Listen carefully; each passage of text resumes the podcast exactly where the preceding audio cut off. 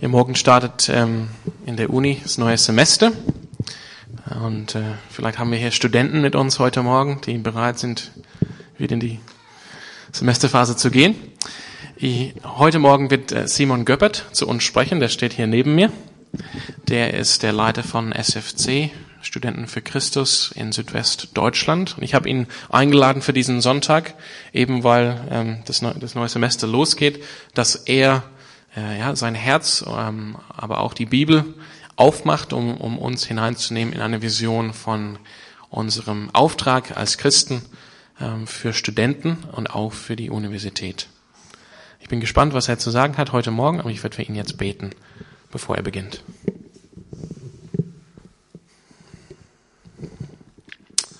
Jesus Christus, schenke, ähm, schenke du Simon jetzt die richtigen Worte für uns, für alle hier, auch für diese Gemeinde. Sprich Gott jetzt durch Simon zu deiner Gemeinde. Gib uns offene Herzen, dass wir bereit sind, das Wort aufzunehmen. Und so segne Simon jetzt mit dieser Botschaft, die er für uns hat. Amen.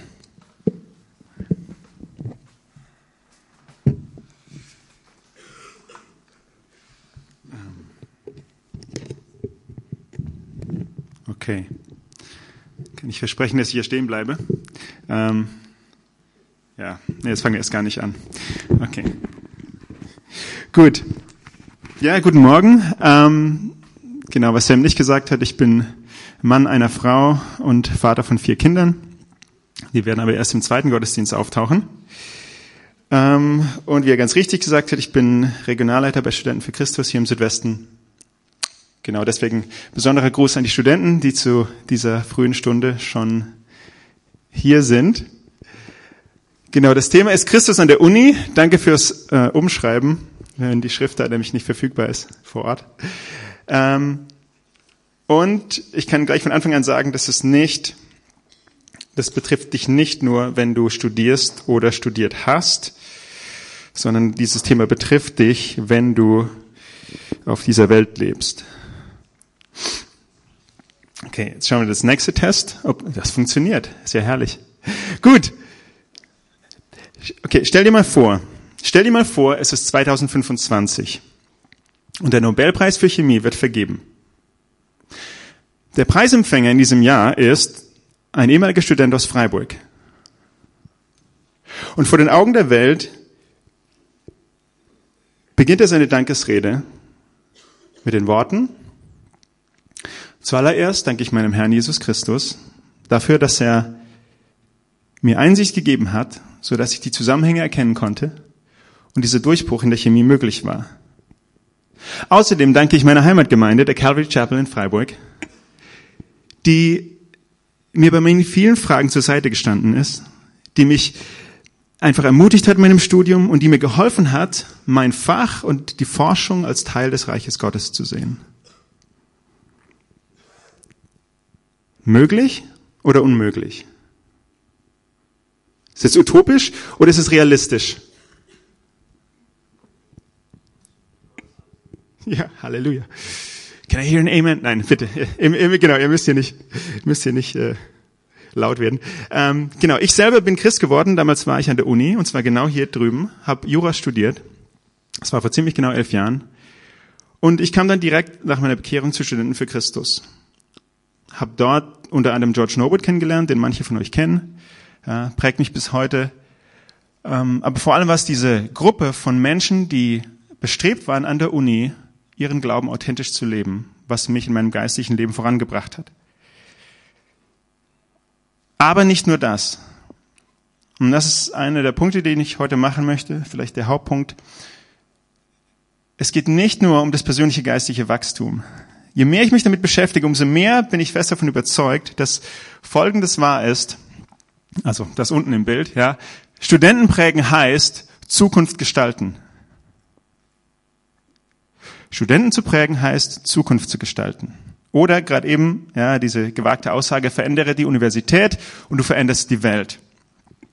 Und um das zu illustrieren, gehen wir 2000 Jahre zurück, ungefähr, und zwar zur Apostelgeschichte.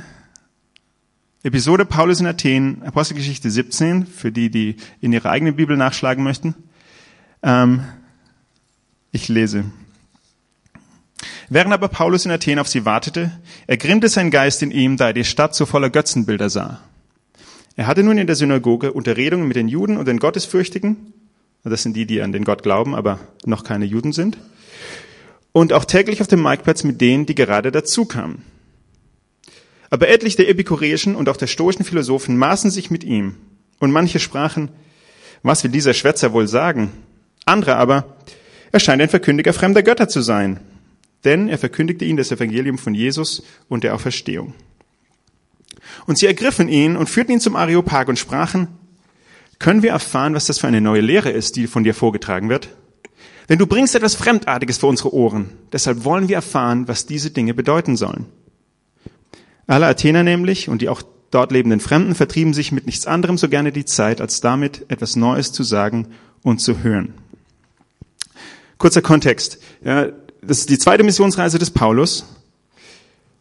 Kurz davor hat mit ihm das Evangelium zum ersten Mal europäischen Boden betreten. Ja? Von Kleinasien, also der heutige Türkei, nach Griechenland. Ja, dieser Seeweg ist ja auch gerade in den Medien. Ja, kommt Paulus und bringt das Evangelium nach Europa, verändert damit die nächsten 2000 Jahre Kulturgeschichte. Und dann sehen wir ihn in Thessalonich und in Beröa, vor allem im Gespräch in den Synagogen mit den Juden, und er zeigt aus den Heiligen Schriften, dass Jesus der Messias ist. Und jetzt befindet er sich plötzlich in Athen. Und es ist so etwas wie ein, ein gewisser Höhepunkt, weil er auf einmal nicht nur mit den Juden spricht, sondern wir finden ihn hier in der Debatte mit den nichtjüdischen Philosophien. Und wenn du die Geschichte noch nicht kennst, dann fragst du dich, wie wird es ausgehen?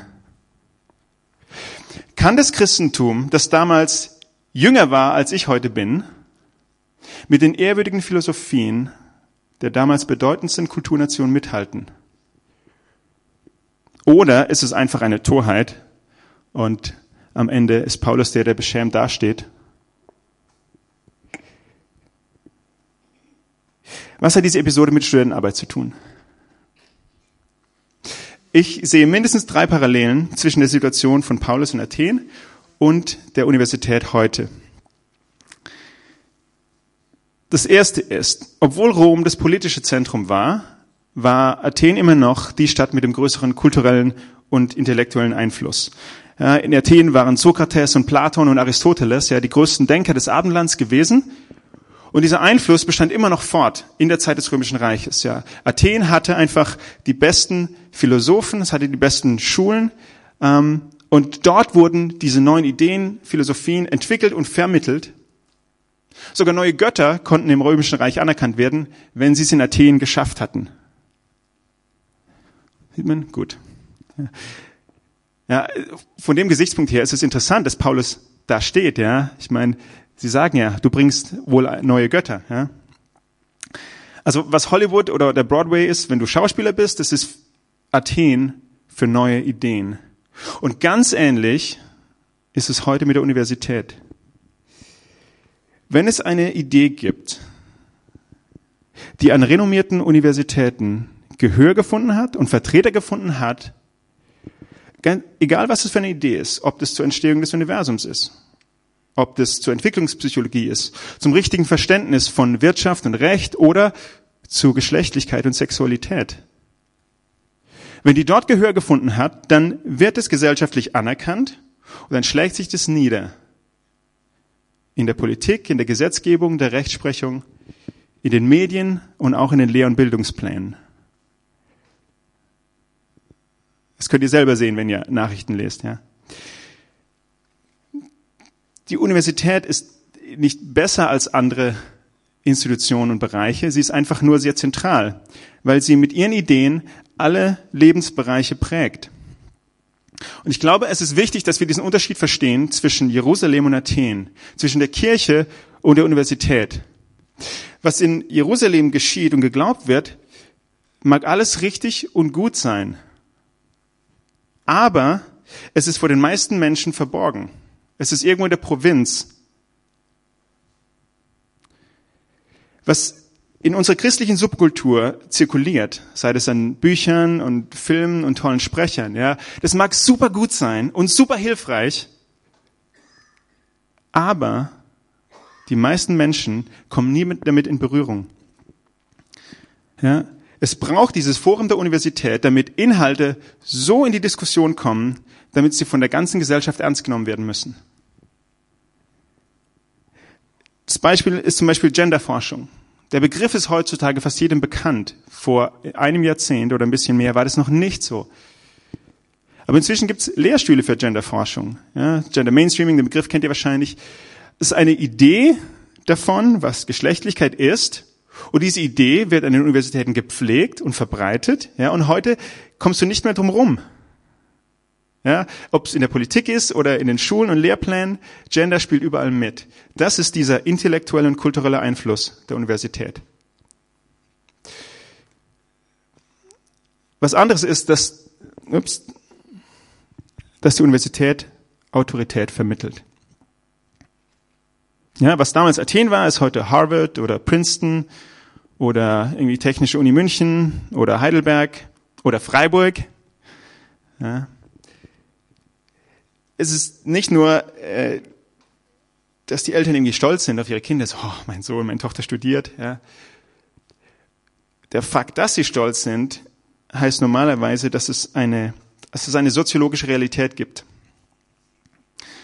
Ähm, und die würde ich so beschreiben. Ja, es gibt ein, ein Phänomen unserer Gesellschaft, das, das, ähm, die Haltung ist ungefähr, wenn du studiert hast oder noch besser promoviert hast, dann hören wir dir zu dann trauen wir dir zu, dass du was zu sagen hast.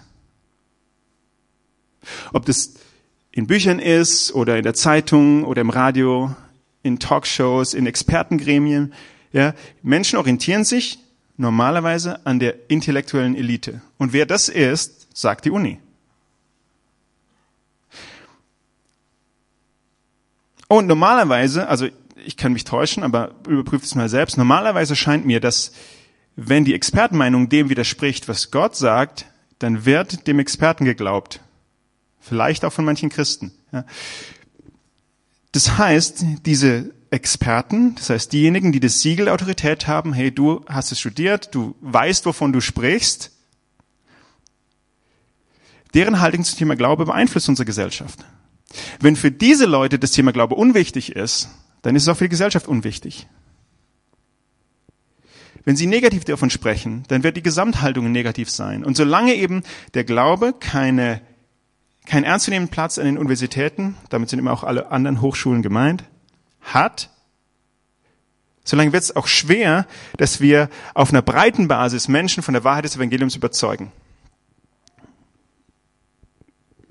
Ich gehe einfach mal davon aus, dass ihr mir folgt so lang.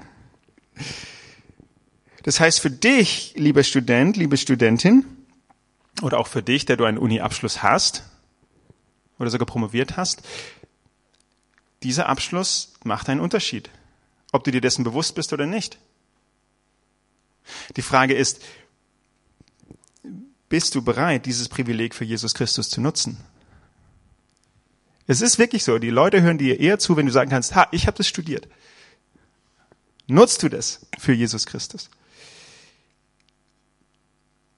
Und eine dritte Parallele, die ich sehe, ist, ähm, ja, die Athener wollten immer was Neues hören und sagen.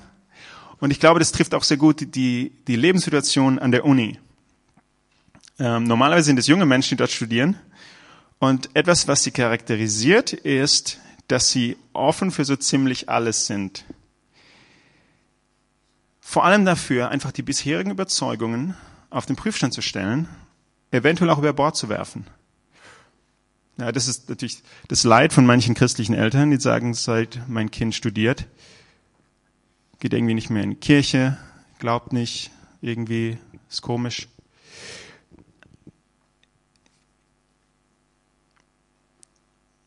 Genauso sind Menschen, wenn sie anfangen zu studieren, auch offen für das Evangelium. Gibt Statistiken dazu. Ich frage mich, ist die Uni zwangsläufig ein Friedhof für Glaubensüberzeugungen? Oder ist es sogar möglich, dass junge Christen in diesem Umfeld nicht nur überleben, sondern aufblühen? Und dass sie als Christen ihre Kommilitonen und ihr Fachgebiet bereichern. Ja, damit geht einher, dass die Uni, so wie Athen damals, ein diverses Missionsfeld ist. Ja, es sind viele Menschen aus verschiedenen Kulturkreisen zusammen. Und wir finden dabei auch hm, recht ähnliche Einstellungen wie bei den Epikureern und den Stoikern. Ja, für die einen ist es eigentlich egal, ob es einen Gott gibt, weil er mit ihrem Leben gar nichts zu tun hat. Und die anderen nehmen Gott wahr als, naja, vielleicht irgend so eine spirituelle Kraft, die hinter den Dingen wirkt, aber auch nicht unmittelbar. Und meine wiederholte Aufforderung oder, oder mein Gedankenanstoß ist, wie begegnen wir diesen Menschen?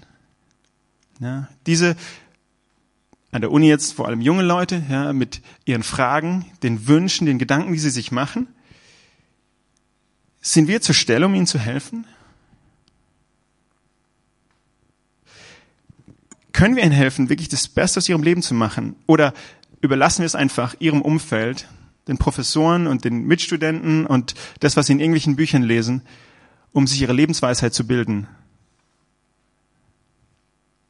Also, zu dem Statement am Anfang oder dem Thema Christus an der Uni. Ich denke, es sollte klar sein, dass Christus an die Uni gehört. Allein schon deswegen, weil die Universität so einen kulturellen und intellektuellen Einfluss hat, weil sie Autorität vermittelt für all die, die da waren. Und diese Autorität zählt in unserer Gesellschaft und weil es ein ganz besonderes Missionsfeld ist, mit einzigartigen Möglichkeiten Menschen zu erreichen. Dann schauen wir als nächstes an, wie Paulus vorgeht in dieser Situation und was wir daraus lernen können für unser Vorgehen. Da stellte sich Paulus in die Mitte des Areopags und sprach, ihr Männer von Athen, ich sehe, dass ihr in allem sehr auf die Verehrung von Gottheiten bedacht seid. Denn als ich umherging und eure Heiligtümer besichtigte, fand ich auch einen Altar, auf dem geschrieben stand, dem unbekannten Gott. Nun verkündige ich euch den, welchen ihr verehrt, ohne ihn zu kennen. Der Gott, der die Welt gemacht hat und alles, was darin ist, er, der Herr des Himmels und der Erde ist, wohnt nicht in Tempeln, die von Händen gemacht sind. Er lässt sich auch nicht von Menschenhänden bedienen, als ob er etwas benötigen würde, da er doch selbst allen Leben und Odem und alles gibt. Und er hat aus einem jedes Volk der Menschheit gemacht, dass sie auf dem ganzen Erdboden wohnen sollen und hat im Voraus verordnete Zeiten und die Grenzen ihres Wohnens bestimmt, damit sie den Herrn suchen sollten, ob sie ihn wohl umhertasten, wahrnehmen und finden möchten. Und doch ist er jedem Einzelnen von uns nicht ferne, denn in ihm leben, weben und sind wir, wie auch einige von euren Dichtern gesagt haben, denn auch wir sind von seinem Geschlecht. Da wir nun von göttlichem Geschlecht sind, dürfen wir nicht meinen, die Gottheit sei dem Gold oder Silber oder Stein gleich, einem Gebilde menschlicher Kunst und Erfindung. Nun hat zwar Gott über die Zeit der Unwissenheit hinweggesehen, jetzt aber gebietet er allen Menschen überall Buße zu tun, weil er einen Mann einen Tag festgesetzt hat, an dem er den Erdkreis Gerechtigkeit richten wird durch einen Mann, den er dazu bestimmt hat und den er für alle beglaubigte, indem er ihn aus den Toten auferweckt hat. Auch hier greife ich nur drei Dinge auf. Möglichst kurz, möglichst kurz. Ähm, das erste, was ich hier beobachte an Paulus ist, dass er in die Offensive geht. Ja, es ist Paulus, der das Gespräch sucht mit den Juden und mit den Nichtjuden. Und nur deswegen bekommt er auch diese Öffentlichkeit auf dem Areopag, wo Menschen sagen, okay, jetzt erzähl mal, was ist denn da dran?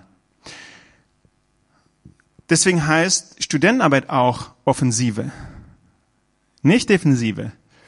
Es geht nicht darum, dass wir den Studenten das Händchen halten und sie beschützen vor den bösen Ideen dieser Welt, bis sie irgendwann ihren Abschluss haben und dann können wir sie jemand anderem übergeben. Hier, dann macht der Pastor weiter und kuschelt sie ein bisschen, sondern es geht darum, dass wir die christliche Wahrheit wieder dort platzieren, wo sie immer schon hingehört hat, nämlich in die höchsten intellektuellen Institutionen und zu den wirklich brennenden Fragen.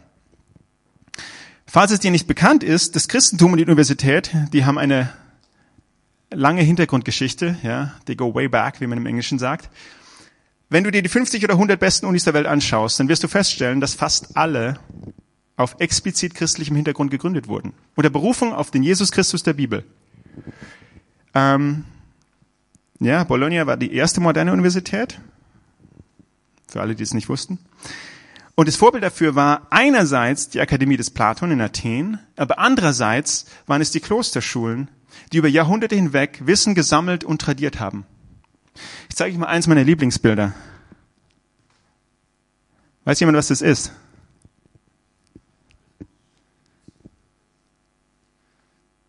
Okay. Die eine Million Euro Frage. Das hier ist das Siegel der Universität Freiburg. Wisst ihr, was da drauf ist? Okay, das muss man wirklich nachlesen, das sieht man nicht unbedingt. Auf diesem Siegel ist der lehrende Christus mit der Schrift in der Hand, der die Schriftgelehrten lehrt. Versteht ihr die Symbolik? Ja? Wenn, ähm, wenn Menschen das ausgesucht haben als Siegel einer Universität, dass sie sagen, Grundlage hier ist der Christus, der lehrt. Der Christus, der was zu sagen hat. Das Fundament allen Wissens ist Christus. Ja, die Leute haben das verstanden, als sie das zum Siegel gemacht haben. Und warum ist es so? Weil das Christentum ein denkender Glaube ist. Ja, das Christentum hat sich zuerst in den Städten ausgebreitet, wo die Bevölkerung eher skeptisch und gebildet war, so wie in Athen. Und deswegen haben auch schon von Anfang an die Kirchenväter angefangen, den Glauben denkerisch zu bezeugen. Ja, der Paulus ist ein biblisches Beispiel jetzt gerade in Athen. Danach gibt's viele andere. Ja, ähm, zum Beispiel Justin der Märtyrer, Athenagoras, Origenes, Tertullian, der war Anwalt. Ja, auch für Anwälte gibt's Hoffnung. Ähm, ja, die haben bezeugt gegenüber der heidnischen Philosophie und haben gesagt, nein, wir sind nicht irgendwelche Spinner, sondern das hat Hand und Fuß, was wir glauben. Schau mal her. Und für mich ist es völlig logisch, weil Jesus ja selbst gesagt hat, wir sollen den Herrn, unseren Gott lieben mit ganzem Herzen, ganzer Seele, ganzer Kraft und ganzem Verstand. Oder der Paulus schreibt in Römer 12, 2, werdet nicht gleichförmig dieser Welt, sondern werdet verwandelt durch die Erneuerung des Denkens.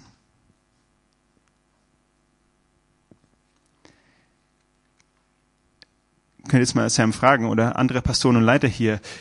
Ist es nicht ein Problem unseres Christentums heute, dass wir viele Menschen in Gemeinden haben, diese Gemeinde ist wahrscheinlich eine totale Ausnahme, aber dass wir viele Menschen in Gemeinden haben, die vielleicht vom Geist geboren sein mögen, aber die immer noch wie Nichtchristen denken und deshalb auch wie Nichtchristen handeln der Punkt, den ich mit dem Denken machen möchte und warum für mich Denken so wichtig ist, ist, dass Denken zu Handeln führt. Denken führt zu Handeln.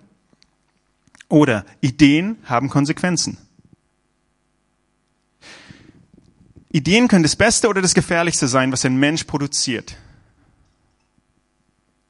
So wie Ideen zum Beispiel Gleichberechtigung und Freiheit und Krankenhäuser und Menschenrechte und Frieden hervorbringen können, können Ideen auch das Gegenteil hervorbringen. Ja, was ist mit Krieg, Abtreibung, Euthanasie, Rassismus und Unterdrückung? Verstehst du? Der Rechtsstaat und die Demokratie sind genauso eine Idee wie Apartheid und Nationalsozialismus. Und auch, dass wir in einem vereinten Europa leben, ist eine Idee. Und mir scheint, im Moment glauben nicht mehr so viele Menschen an diese Idee.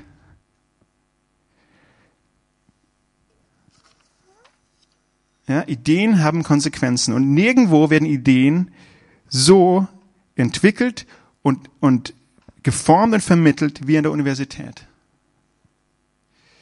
Deshalb müssen wir, so wie Paulus dort, in die Offensive gehen, proaktiv sein. Das nächste, was wir sehen, ist, dass Paulus die Sprache seiner Zuhörer spricht. Und ich glaube, damit kann sich wirklich jeder identifizieren. Er knüpft an ihre Erfahrung und Lebenswirklichkeit an, indem er ähm, über diesen Altar zu dem unbekannten Gott spricht. Kann man jetzt eine eigene Predigt draus machen? Das werde ich nicht. Ich versuche es zumindest. Ähm, so könnte, sah der vielleicht aus, möglicherweise. Aber das war ihm vertraut, ja. Da war ein Platz geschaffen und er benutzt es sozusagen als Anknüpfungspunkt. Was er auch macht, das wir, kann ich euch nicht im Einzelnen zeigen im Text, dafür habe ich nicht die Zeit. Zum Beispiel kommuniziert er nach den damals anerkannten Regeln der Rhetorik. Er hat viergliedrig seine Rede auf dem Areopag. Er redet überlegt und strukturiert. Außerdem benutzt er Begriffe und Konzepte, die die Leute kannten. Ja, er benutzt zum Beispiel Begriffe aus der stoischen Philosophie, um damit über das Evangelium zu reden. Ja, er benutzt interessanterweise nicht die Heiligen Schriften. Sagt nicht, er in der Bibel steht. Und außerdem zitiert er noch anerkannte Autoritäten. Ja, mindestens zwei verschiedene Dichter, Schrägstrich Philosophen, die er anführt. Die Folgerung, die ich daraus ziehen würde, ist, dass wir auch die Sprache unserer Zuhörer sprechen müssen.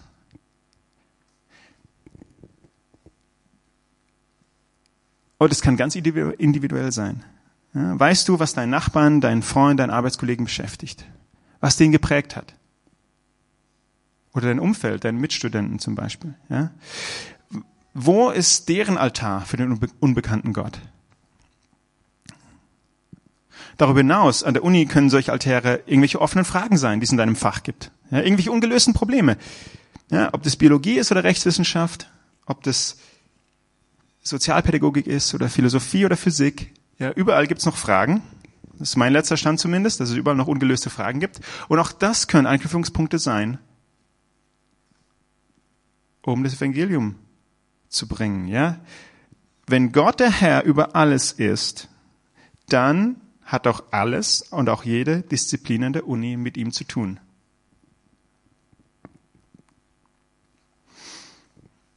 Und ich würde da auch wie Paulus vorgehen, ja, dass wir wo wir sind, an der Uni, im Arbeitsplatz, im Freundeskreis, dass wir nicht einfach mit der Bibel um uns schlagen, auch wenn wir uns da sicherer fühlen, hm.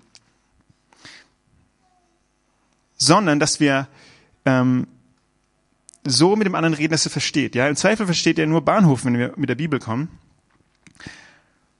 Bei Paulus sehe ich das, weil er zum Beispiel diese Auferstehung und ähm, Jesu die Auferstehung bis zum Ende zurückstellt. Das lag vermutlich daran, dass man ihn, dass man ihn am Anfang missverstanden hat. Ja, er hat Jesus, griechisch männlich, und die Auferstehung, Anastasia, weiblich geprägt, die dachten, ach, ein Götterpaar, schön. Ja, deswegen hat er es bis zum Ende zurückgestellt, wo dann klar wurde, okay, du meinst nicht eine Gottheit, du meinst Jesus, der auferstanden ist von den Toten.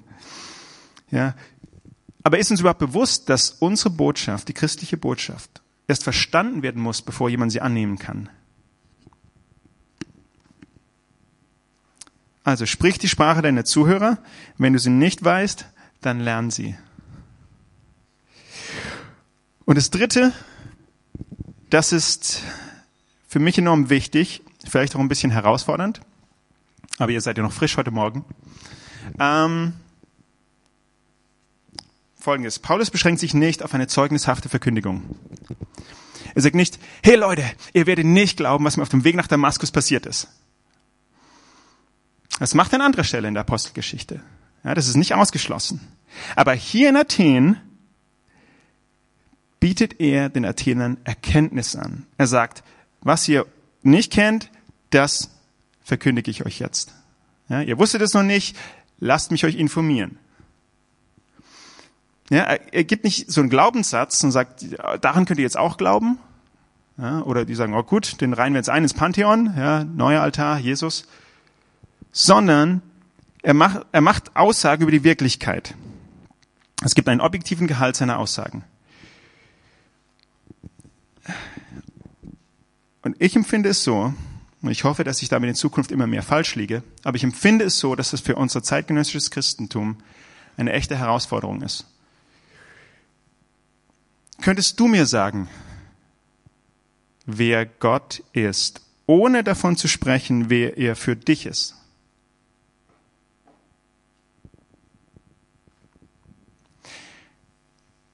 Hast du andere Ansatzpunkte als die Bibel oder das Kreuz, um über Gott zu sprechen?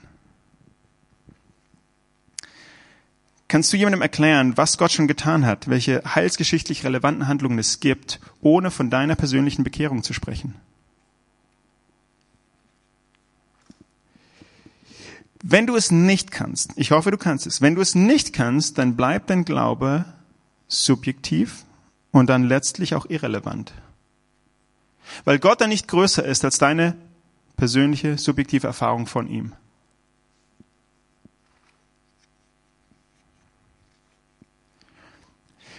Und es ist leider so, dass die Tausenden von Menschen, die viele Fragen haben und die in der Tiefe ihres Herzens gerne verstehen möchten, wie Gott in diese Welt von heute passt, dass ihnen mit deiner subjektiven Erfahrung alleine nicht geholfen ist. Das heißt auch für uns, die wir uns Christen nennen, dass wir uns vielleicht neu mit diesen schwierigen Fragen beschäftigen müssen, die es gibt. Und zwar auf der persönlichen Ebene, auf der gesellschaftlichen Ebene und auch auf der wissenschaftlichen Ebene. Ich weiß, es ist viel bequemer, wenn man sich keine so schwierigen Gedanken machen muss. Aber es besteht die Gefahr, dass wir in, ein, in einem christlichen Ghetto versauern und die Welt nicht dieses Licht und dieses Salz bekommt, das sie haben soll. Ja, Jesus sagt, ihr seid das Licht der Welt, ihr seid das Salz der Erde.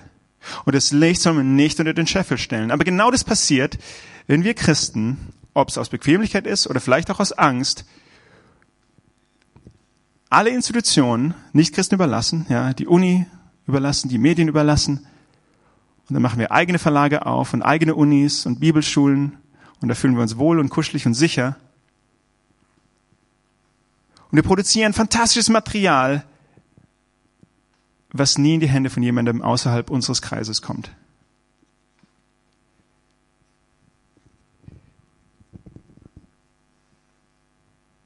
Ja, für Paulus und die Kirchenväter war das nie eine Option, dass sie diese gesellschaftlich relevanten Fragen und die schwierigen Fragen ausgeblendet haben, sondern sie sind sie angegangen auf Grundlage der biblischen Offenbarung. Sollte das bei uns anders sein?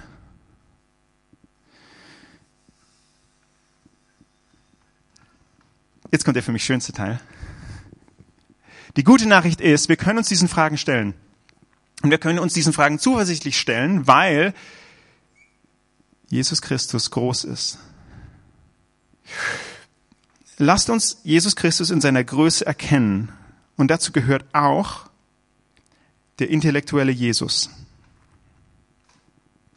Vielleicht hast du diese zwei Worte noch nie zusammengebracht, ja, Jesus und intellektuell.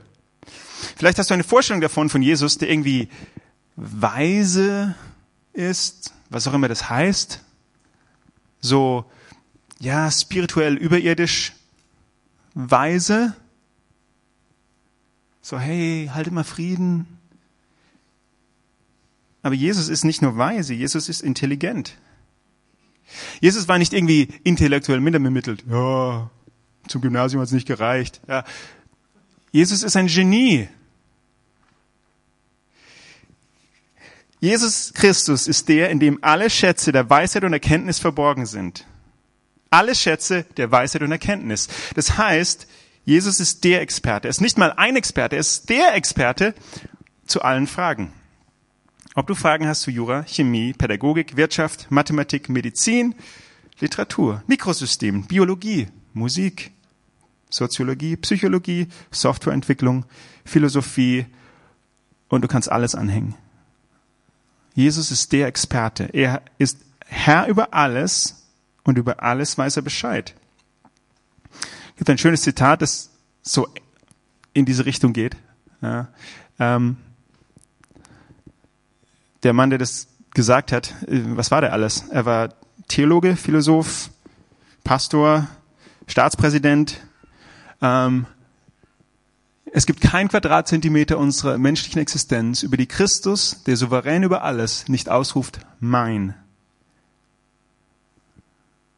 Es ist alles seins. Und alles, was mit dieser Welt zu tun hat, darüber weiß er Bescheid.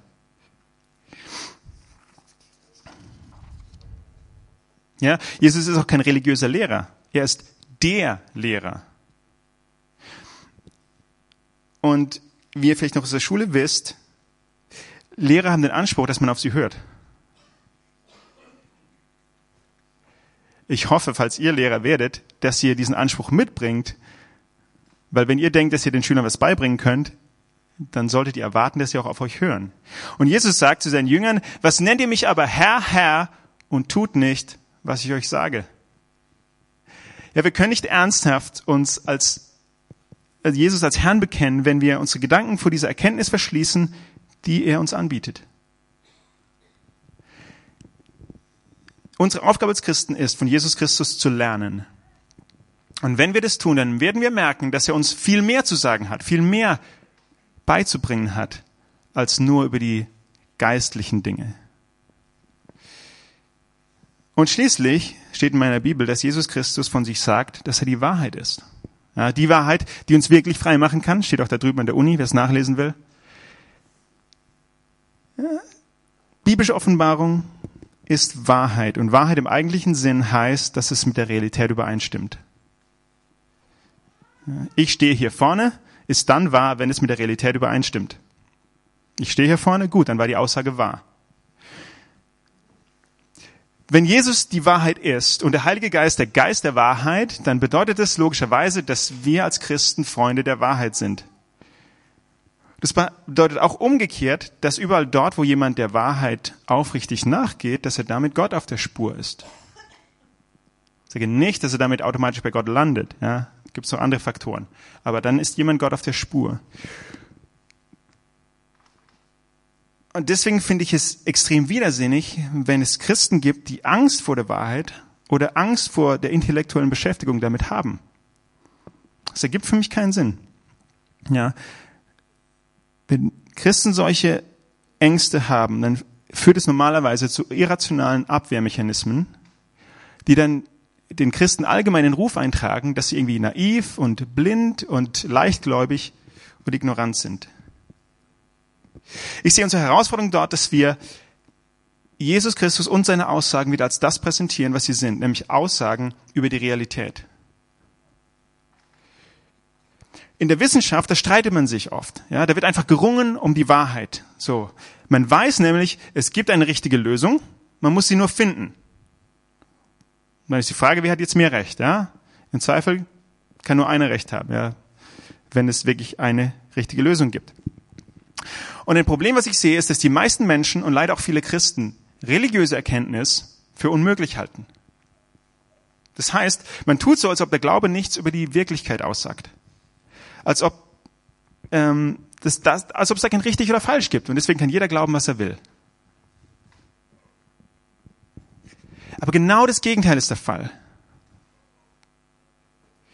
Ja, Biblischer Glaube ist eine Erkenntnis darüber, wie die Dinge wirklich sind und das Vertrauen in diese Wahrheit.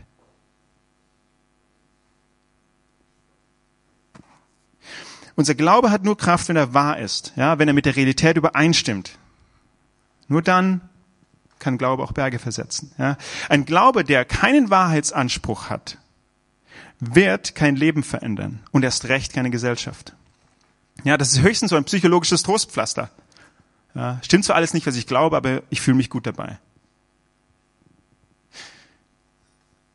Und so ein Glaube, der keinen Wahrheitsanspruch hat, ist auch irrelevant für das echte Leben. Dann ist auch kein Wunder, dass Jesus da nicht mitreden darf. Ich denke das besonders, wenn ich an die nächste Generation denke. Ja, junge Menschen brauchen nicht nur Regeln, sondern brauchen Begründungen. Es reicht nicht, ihnen zu sagen, was sie glauben sollen, sondern auch, warum sie es glauben sollen, ne? weil es wahr ist. Und dafür gibt es Begründungen. Weil das Erste, was diese jungen Menschen an der Uni tun werden, ist, dass sie die Regeln in Frage stellen und weh, es hat ihnen niemand gute Begründungen mitgegeben. Ja, es ist wenn andere Philosophien und Theorien viel einleuchtender erscheinen als das, was der christliche Glaube sagt, dann denke ich, haben wir in der Vorbereitung der nächsten Generation was entscheidend falsch gemacht. Und dann haben wir auch ein Problem.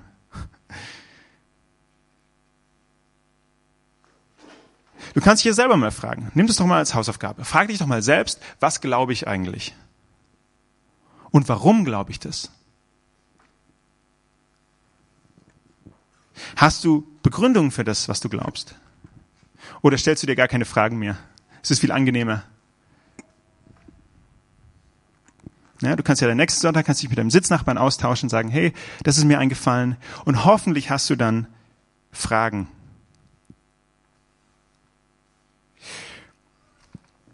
Okay. Ja.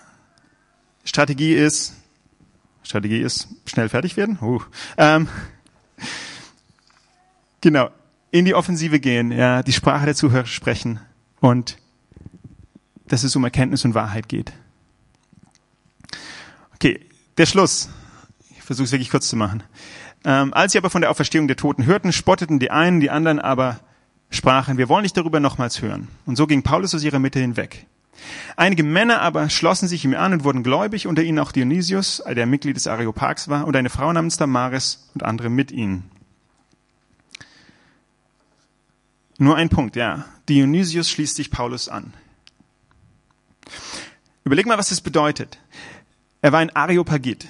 Du musst nicht wissen, was das ist, aber ich sage dir, damit war er einer der angesehensten Männer Athens. Nach der Überlieferung wurde er auch der erste Bischof von Athen. Also siehst du hier eine strategische Bedeutung davon, wenn wir das Evangelium zu den aktuell und zukünftig Einflussreichen bringen. Stell dir mal vor, der Oberbürgermeister von Freiburg oder der Rektor von der Uni, was auch immer, ja, würde jeden Sonntag hier in die Calvary Chapel kommen. Aber nicht nur das, ja, sondern Jesus Christus würde tatsächlich Mittelpunkt seines Denkens und Handelns und Redens werden. Denkst du nicht, dass das einen Unterschied machen würde in unserer Stadt? Ja, wenn wir an der Uni unterwegs sind, dann ist uns bewusst, dass die Menschen, die noch so jung und unreif scheinen, dass das vielleicht mal die Leiter unseres Landes sind. Es gibt einen aktuellen Bundesminister, der früher bei Studenten für Christus war. Ich verrate euch nicht welchen. Ja. Das kann passieren. Ein Zitat habe ich für euch, ja. ein längeres. Da schreibt jemand, an der Universität werden unsere zukünftigen Politiker, Journalisten, Juristen, Lehrer, Wirtschaftsbosse und Künstler ausgebildet. An der Uni formulieren oder, was wahrscheinlicher ist, absorbieren sie die Weltanschauung, die ihr Leben prägen wird. Und weil das die Meinungsmacher und Führungspersonen sind, die unsere Kultur prägen, wird die Weltanschauung, die sie von der Uni mitnehmen, auch die sein, die unsere Kultur prägt. Wenn wir die Universität verändern, verändern wir die Kultur durch diejenigen, die die Kultur prägen. Ja, Ideen haben Konsequenzen. Studenten prägen heißt Zukunft gestalten. Ja, du kannst auf zwei Arten und Weisen kannst du den christlichen Glauben diskreditieren. Du kannst einfach wie die Sau leben, sozusagen. Ja, also ähm, die anhaltende Heiligung vermissen lassen. Das ist ein extrem wichtiger Aspekt, der ist nicht Teil meiner Predigt, aber das ist, muss Grundlage von allem sein, was ich sage. Ja, dass wir selber Jünger Jesu sind, ihm nachfolgen, von ihm lernen, wie man lebt. Das ist sowieso die Grundlage, okay? Deswegen rede ich gerade nicht darüber. Aber das ist eine. Das andere ist, du kannst einfach, indem du keine Ahnung von dem hast, was du eigentlich glaubst, und nicht in der Lage bist auszudrücken, was Inhalt deines Glaubens ist und was es für die Welt heute bedeutet, kannst du auch ganz locker den Eindruck erwecken, dass Glaube an Jesus irrational ist und nur was für religiöse Spinner und geistig minder bemittelte. Und beides ist furchtbar. Was kannst du also tun zum zweiten Punkt, um das nicht zu tun? Ja? Wenn du Student bist, ein Vorschlag, stell mal unbequeme Fragen. Stell mal Fragen in der Vorlesung. Ja, viele Aussagen, die dir begegnen, beruhen auf Annahmen. Zum Beispiel der sehr beliebten Annahme, es gibt keine Realität außer der physischen Wirklichkeit. Das ist eine Annahme. Aber diese Annahmen können durchaus falsch sein. Wenn du eine informierte Frage stellst in deiner Vorlesung, dann kann es sein, dass der Professor und deine Mitstudenten ins Nachdenken kommen und vielleicht ins Umdenken. Was du auch machen kannst, ist einen Doktor. Ja, das hat vielleicht noch eine Weile Zeit, je nachdem, wo du gerade steckst. Ähm, aber es geht um diese Autorität ja, von der Uni von vorhin. Es sind nur zwei Buchstaben und trotzdem hören dir die Leute mehr zu, wenn du einen Doktor hast. Ja, meine Schwiegermutter, die oft mit Menschen über den Glauben spricht, sagt, sie hätte gerne mehr Bücher von Leuten, die promoviert haben, weil wenn sie sagt, in dem Buch steht so und so, und die sehen, dass es kein studierter Mensch ist, dann sagen, ja, ist doch egal, was irgend so ein religiöser Typ schreibt. Es ist nicht so leicht, wenn da ein DR vor dem Namen steht. Ja. Außerdem braucht es ja auch Menschen, die dort vor Ort sind, ja, diese Struktur von innen heraus verändern. Ja, lieber Student, liebe Studentin, vielleicht bist du aufgefordert, hier zu wirken. Und auch die lieben Professoren brauchen ja jemanden, der aus ihrem nächsten Umfeld heraus Jesus bezeugt. Durch Charakter und fachliche Beiträge. Als Gemeinde, oh Leute, ähm, Ich bin wirklich gleich fertig. Ähm, ihr könnt sichtbarer werden. Ja, ich habe vier Semester gebraucht und neun Monate hier in Freiburg gelebt, bis ich gemerkt habe, dass hier eine Gemeinde ist. Nur als Gedanke, vielleicht, wenn mir jemand einen Kaffee angeboten hätte auf dem Weg zu, von der Uni zur Straßenbahn, hätte ich es vielleicht früher gemerkt. Vielleicht. Oder ich bin einfach blind. Ähm, aber ihr könnt eure Nähe zur Uni nutzen, auf jeden Fall. Ihr habt auch schon Veranstaltungen. Mittwoch 19 Uhr ist so eine gute Zeit. Ja, so schon eine kurz nach dem Frühstück für die Studenten. Ja, warum nicht mal Themen aus einer Perspektive anschneiden, ja, die für den Durchschnittsstudenten zugänglich ist? Mal nicht so frontal wie ich gerade hier einfach den Leuten sagen, was sie glauben sollen, sondern mal einladen zu Fragen, zu Diskussionen. Mal ins Gespräch kommen, was glauben Menschen denn wirklich und warum glauben sie das? Alles Möglichkeiten. Und letztlich, was wir alle tun können, ich hoffe, das kam schon raus, ja, einerseits selber mal über Fragen nachdenken. Wenigstens aus Erbarmen zu denen, die mit diesen Fragen kämpfen. Nicht sagen, oh, ich fühle mich so wohl und sicher in meinem Glauben, für mich ist schon alles klar. Und sagen, okay, wenn ich diese Menschen wirklich liebe, will ich sie verstehen, will ich ihre Perspektive bekommen und will ich Antworten haben, wo echte Fragen da sind. Ja, du kannst anknüpfen an diesen Altar für den unbekannten Gott. Jeder hat sowas. Jeder hat irgendwas, wo Gott eine Tür hat. Es hängt von dir ab, ob du dich mit den Menschen beschäftigst um dich herum, um diese Tür zu finden. Ja, alle Wahrheit ist Gottes Wahrheit. Deswegen kann alles dazu dienen, um eine Brücke zu bilden. Nicht, dass jeder von uns alles wissen muss oder kann, aber jeder von uns kann besser drin werden, offene Augen und offenen Verstand zu haben.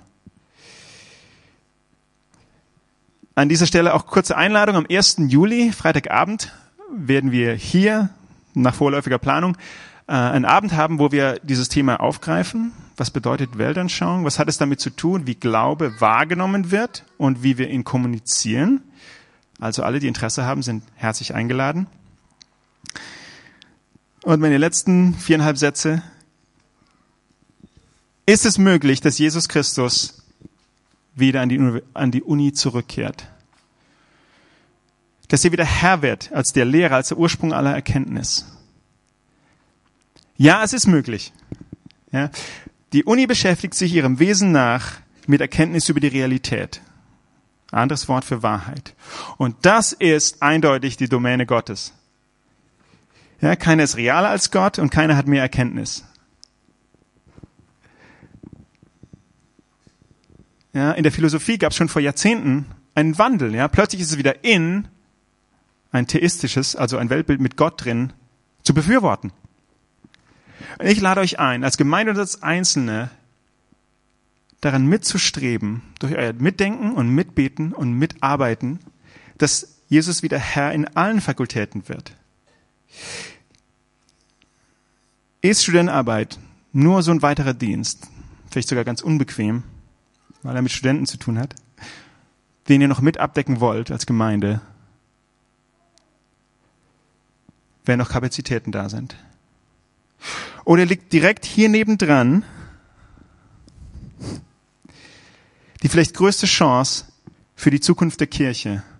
Und ihr könnt diese Chance nutzen. Danke.